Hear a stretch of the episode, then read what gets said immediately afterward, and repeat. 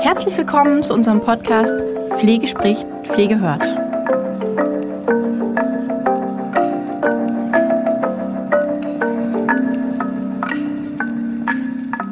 Herzlich willkommen zu unserer heutigen Podcast-Folge von Pflege spricht, Pflege hört.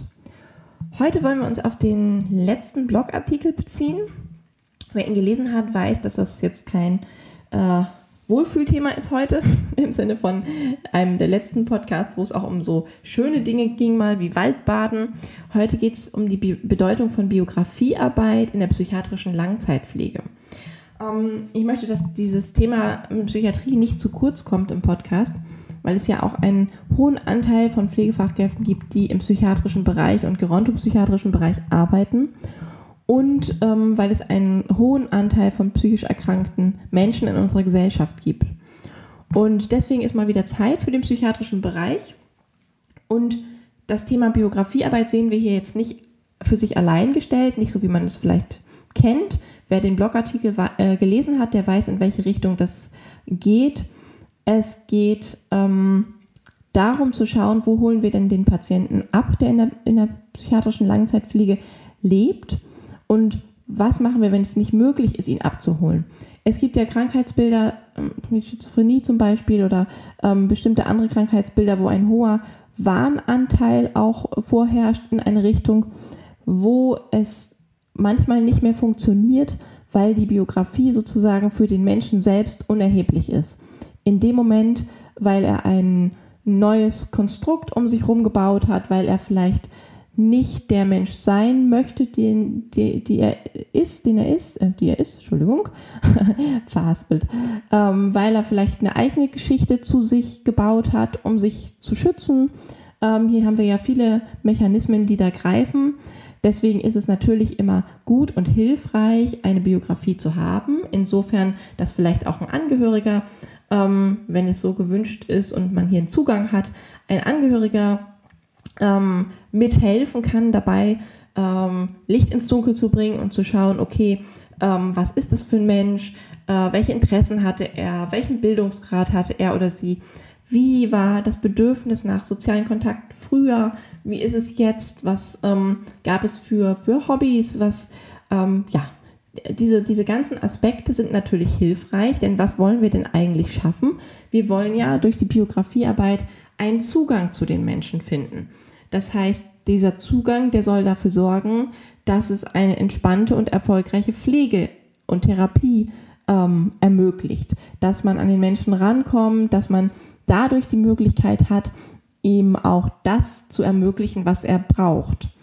Wenn der Mensch allerdings ähm, ja, so stark wahnhaft ist oder gar seine Persönlichkeit komplett leugnet und jemand anders ist, dann ist es natürlich schwieriger zu sagen, okay, ähm, gut, die Dame hat oder der Herr hat das und das früher gerne gemacht, dann nehmen wir ihn doch mal in der Ergotherapie mit und ähm, bieten ihm das an. Das kann man versuchen, wenn derjenige aber keinen Kontakt mehr zu sich hat und zu dem, was er mal war, ist es natürlich schwierig.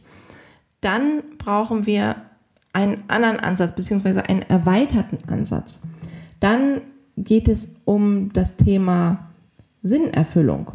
Also hier geht es um einen, einen Punkt, wenn sich zum Beispiel der Bewohner sinnentleert fühlt, der liegt den ganzen Tag auf dem Bett, er nimmt an keinem Angebot teil, lehnt alles ab, dann können wir natürlich sagen, okay, das Krankheitsbild spielt hier eine tragende Rolle.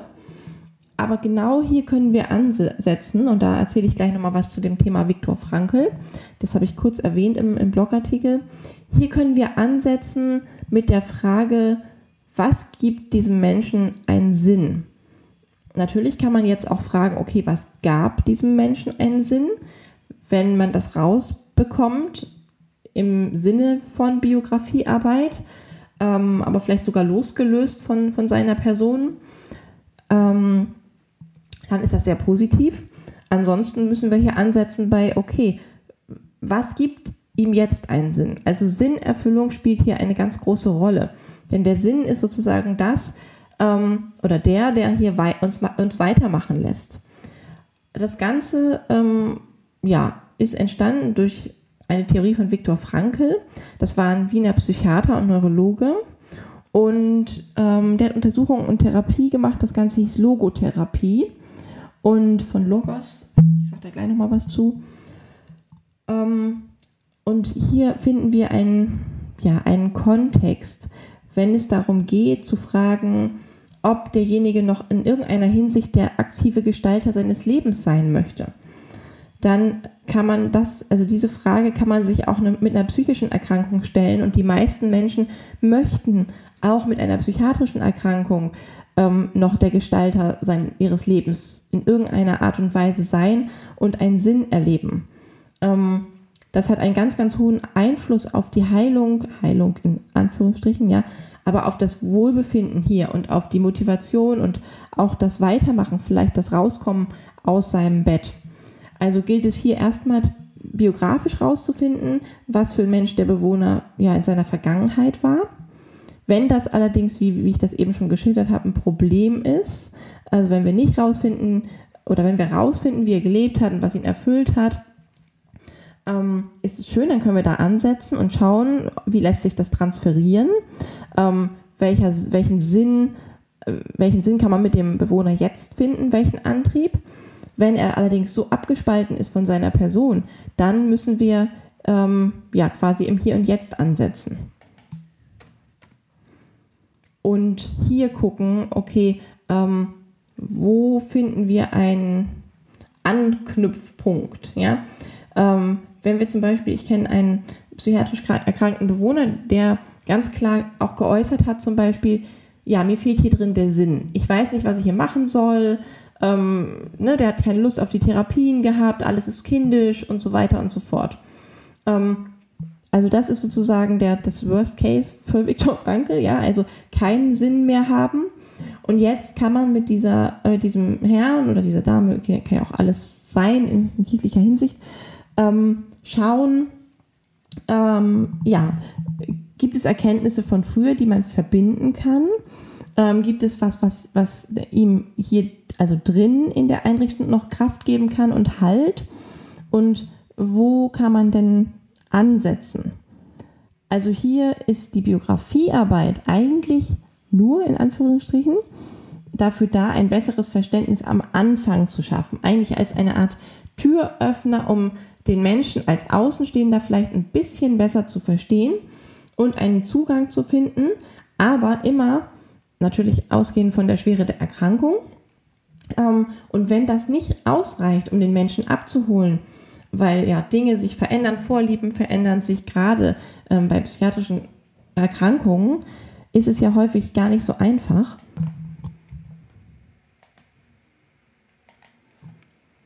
Da manchmal auch rauszufinden, okay, wo ist denn jetzt hier ähm, ja auch ein Stück Realität? Wo ist denn hier was, was noch ein ähm, ja, einen, einen Sinn gibt quasi. Und dazu sagt zum Beispiel äh, Viktor Frankl, Sinn kann nicht gegeben werden, sondern muss gefunden werden. So, und wir können nur dabei helfen, diesen Sinn quasi wiederzufinden. Gerade wenn es sich vielleicht darum handelt, dass der Mensch in einer anderen, ja, eine andere Person für sich ist oder es gibt eben diese wahnhaften Anteile, dann können wir die Biografie als Hilfe nehmen, um zu schauen, ähm, wie kann ich dem Menschen, dem Patienten, dem Bewohner helfen, seinen Sinn quasi ja, wiederzufinden.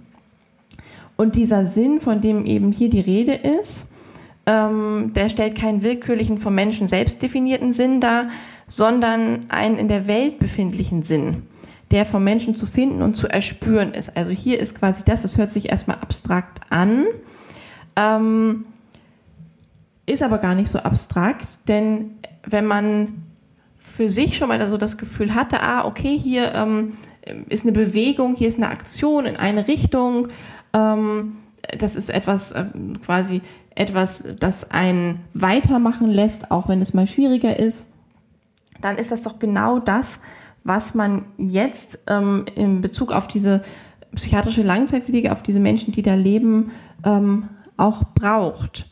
Etwas, was übergeordnet sozusagen ist. Und wo setzt man denn jetzt an, um diesen Türöffner quasi ja zu, zu, zu haben, zu finden. Ähm, also es geht dann darum, wenn wir den, den kleinen biografischen Teil haben, der vielleicht noch ähm, hilft, quasi einen Zugang zu finden, dann ist der zweite Schritt ja also den Sinn in den Blick zu bekommen, also dass der Bewohner den Sinn in den Blick zu bekommt äh, bekommt und herausfindet, wo eben dieser Antrieb und dieses höhere Ziel oder dieses, was es möglich macht, weiterzumachen, ist, ist um dem Bewohner zu ermöglichen, noch ein aktiver Gestalter seines Lebens zu sein. Das ist keine leichte Aufgabe.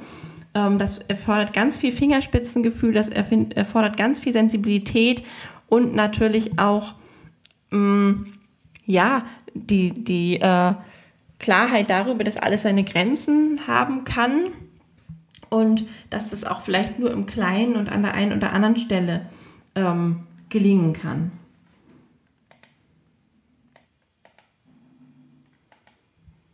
Und hier sagt Franke eben nicht, dass es einen Sinn gibt, ja, das wäre ja auch sehr vermessen, ähm, dass es einen Sinn im Leben gibt für alle Menschen, das wäre ja auch ähm, ja, unrealistisch. Das heißt, ähm, diese Aussage ist jetzt, dass es einen Sinn geben gibt, ja, ist frei von jeglicher Ideologie oder Religiosität. Ähm, ja, Frank sagt auch nicht, dass es immer einen Sinn im Leben eines Menschen geben muss. Ja, es kann natürlich möglich sein, sondern Sinn begegnet uns vielfach quasi in jeder Situation. Und es ist unsere Verantwortung für unser Leben, eben diesen Sinn in der Situation wahrzunehmen. Wir haben aber auch die Freiheit, diesen erkannten Sinn zu realisieren oder auch nicht. Das heißt, ähm, ja, wir können uns auch bewusst dagegen entscheiden, ihn zu realisieren. Ähm, also es geht nicht um die Sinngebung, sondern um die Sinnfindung. Dass in dem Moment, in dem der Mensch in dieser psychiatrischen Einrichtung ist und lebt und da seinen Alltag gestaltet, geht es darum, dass er in dieser Situation für sich einen quasi einen kleinen Sinn findet. Ja, ähm, das kann in einem Augenblick sein. Ja, also dieser Sinn des einen Augenblicks kann den Einzelnen motivieren, ähm, eine Handlung durch, durchzuführen. Ja, also indem der Mensch einen Sinn wahrnimmt in seiner Lebenslage und sich für eine bestimmte Sinnmöglichkeit entscheidet und das dann verwirklicht und daraus eben einen, einen Wert lebt. Wir hatten ja letzte Podcast-Folge das Thema Werte und dann in eine Haltung gegenüber der Lage geht. In dem Moment übernimmt er Verantwortung für sein Leben. Und hier ist sozusagen der Ansatz, dass man wirklich sagt, ähm, der Mensch kann etwas für ihn Sinnvolles finden. Das heißt, hier geht es jetzt auch nicht sinnvoll, seine Freizeit zu gestalten in unserem Sinne. Er muss doch was machen, er muss doch was tun. Ja, nee, darum geht es überhaupt nicht. Sondern es geht darum, dass der Mensch, der psychiatrisch erkrankte Mensch, ähm, etwas für sich Sinnvolles erlebt und daraus auch Antrieb und Kraft schöpft.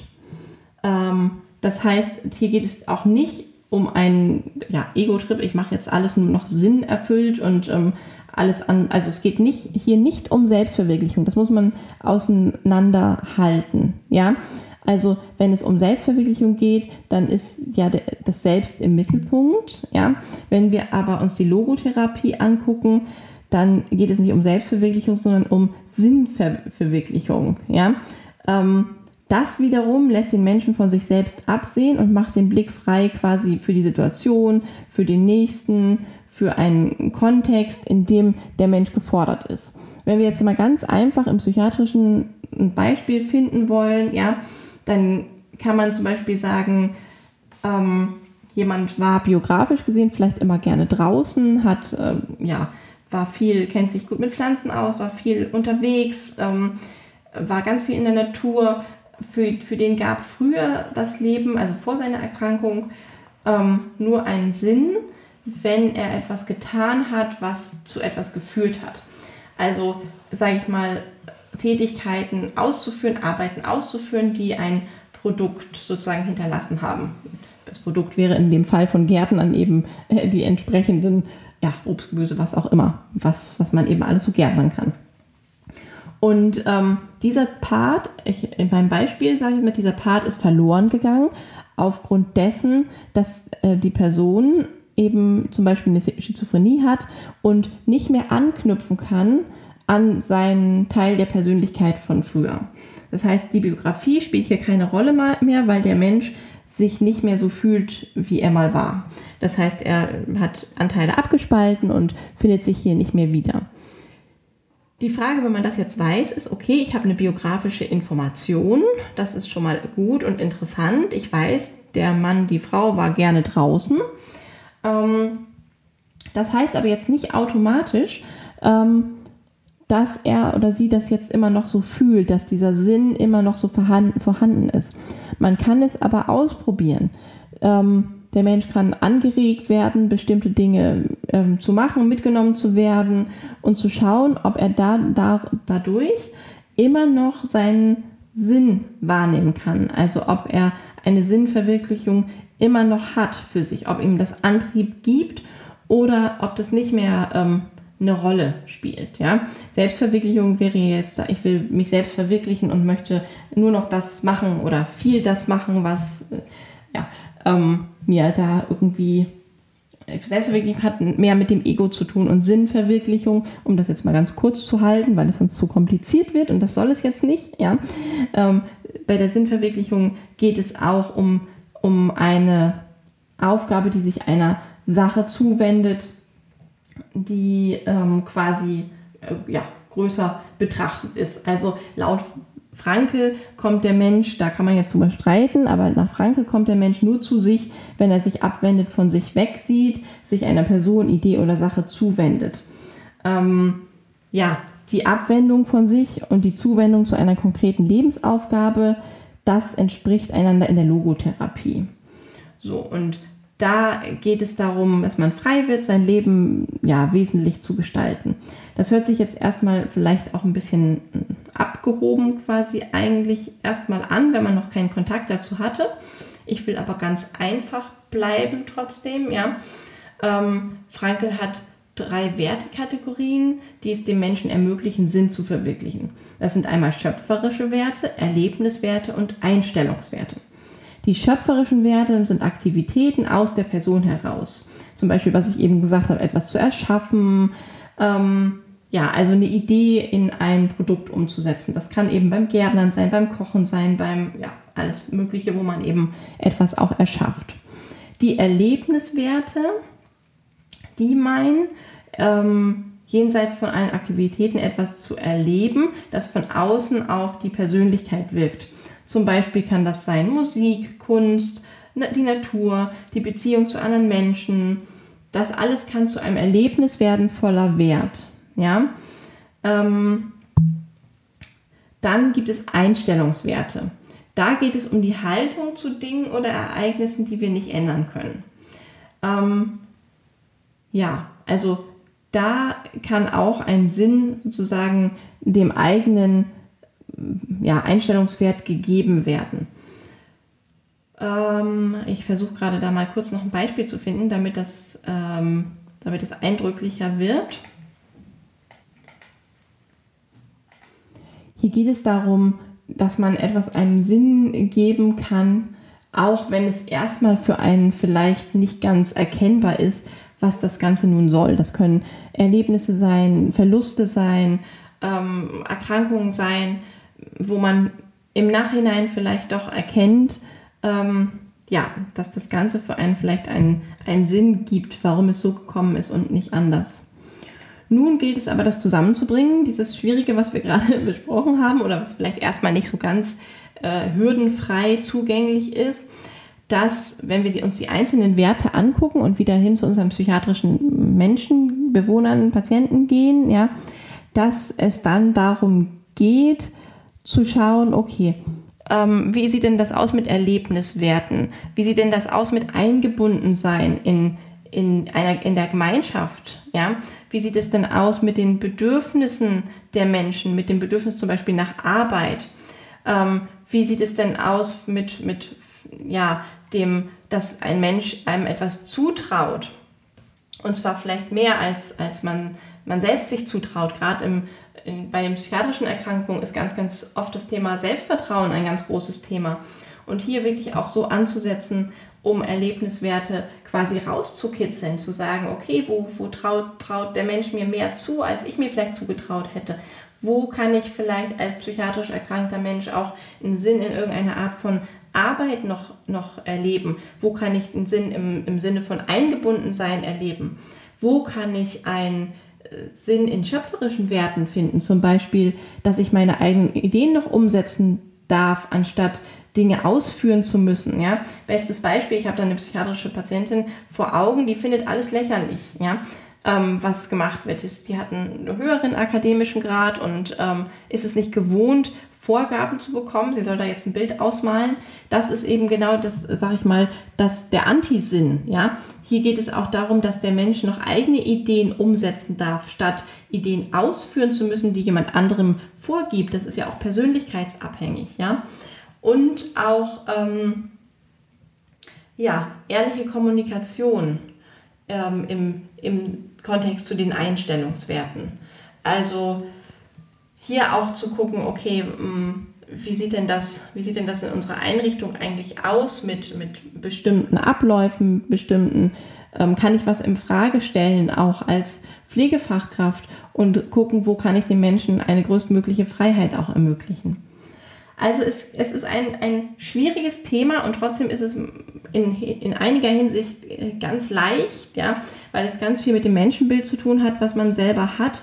Und ähm, ja, bei der Logotherapie von Frankl, bei dem Logos gleich Sinn, ja, ähm, geht es eben darum, dem Menschen zu ermöglichen, wieder Sinn in seinem Sein auch zu sehen. Und das kann auch ähm, im Kleinen passieren. Das kann auch in, in kleinen Handlungen passieren, das kann in kleinen, ähm, ja, kleinen Minuten passieren, das kann in Bezug auf eben diese unterschiedlichsten Ebenen, die wir uns eben angeguckt haben, passieren.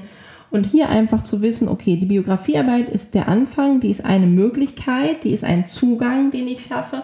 Und aber auch nicht zu vernachlässigen, okay, ähm, es geht einfach auch darum zu schauen, wo kann der Mensch noch etwas finden, das ihn sinnmäßig erfüllt, beziehungsweise das ihm den Mut zum Weitermachen oder zum Aktivwerden gibt. Ja, bis hierher, oh, wir sind schon bei Minute 22. Jetzt ähm, muss ich mich sputen, hätte ich was gesagt.